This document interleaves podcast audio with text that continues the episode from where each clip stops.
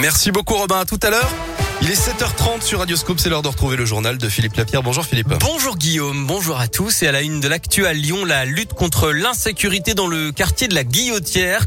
Une nouvelle opération de police a été menée hier soir, place Gabriel Péry, Grégory Delsol. 80 policiers nationaux et municipaux ont été mobilisés, ce qui a entraîné la fermeture de la station de métro Guillotière pendant environ une heure entre 19h15 et 20h15. Bilan, 8 personnes en situation irrégulière interpellées, deux autres placées en garde à vue pour recel de vol et vente à la sauvette, 14 mètres cubes d'objets évacués du marché sauvage. Le préfet du Rhône a également reçu les représentants du McDonald's et du casino qui bordent la place et qui ont décidé de fermer plus tôt ou d'aménager leurs horaires à cause des problèmes d'insécurité. Pascal Maillot a également annoncé l'arrivée de 30 CRS supplémentaires dès hier soir pour sécuriser le secteur. Ils ont été mis à disposition du préfet par le ministère de l'Intérieur.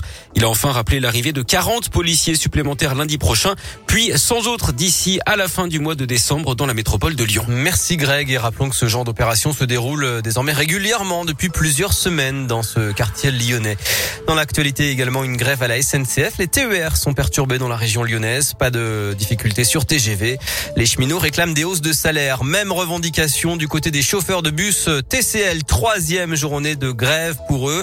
Ils se mobilisent aussi pour leurs conditions de travail. Plusieurs lignes des bus scolaires notamment sont impactés.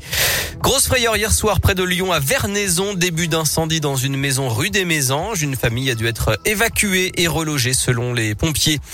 Il avait qualifié les mineurs isolés de voleurs, de violeurs et d'assassins. Éric Zemmour est jugé aujourd'hui pour complicité de provocation à la haine raciale et d'injures raciales. Des propos tenus lors d'une émission sur CNews l'an dernier.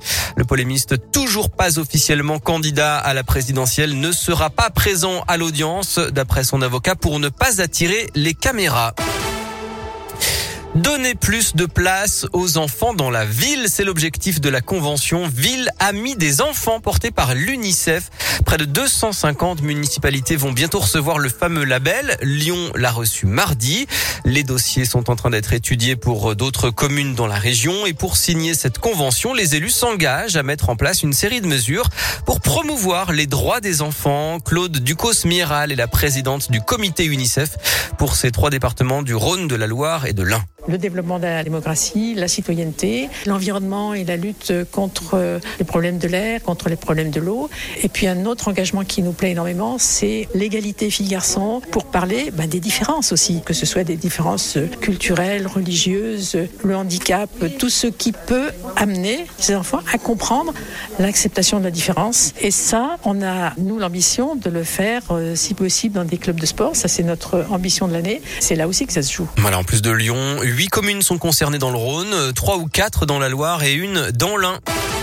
Du foot ce soir, l'OL féminin affronte le Bayern à Munich en phase de poule de la Ligue des Champions. Les Lyonnaises seront assurées de terminer première de leur groupe en cas de victoire. Coup d'envoi 21h.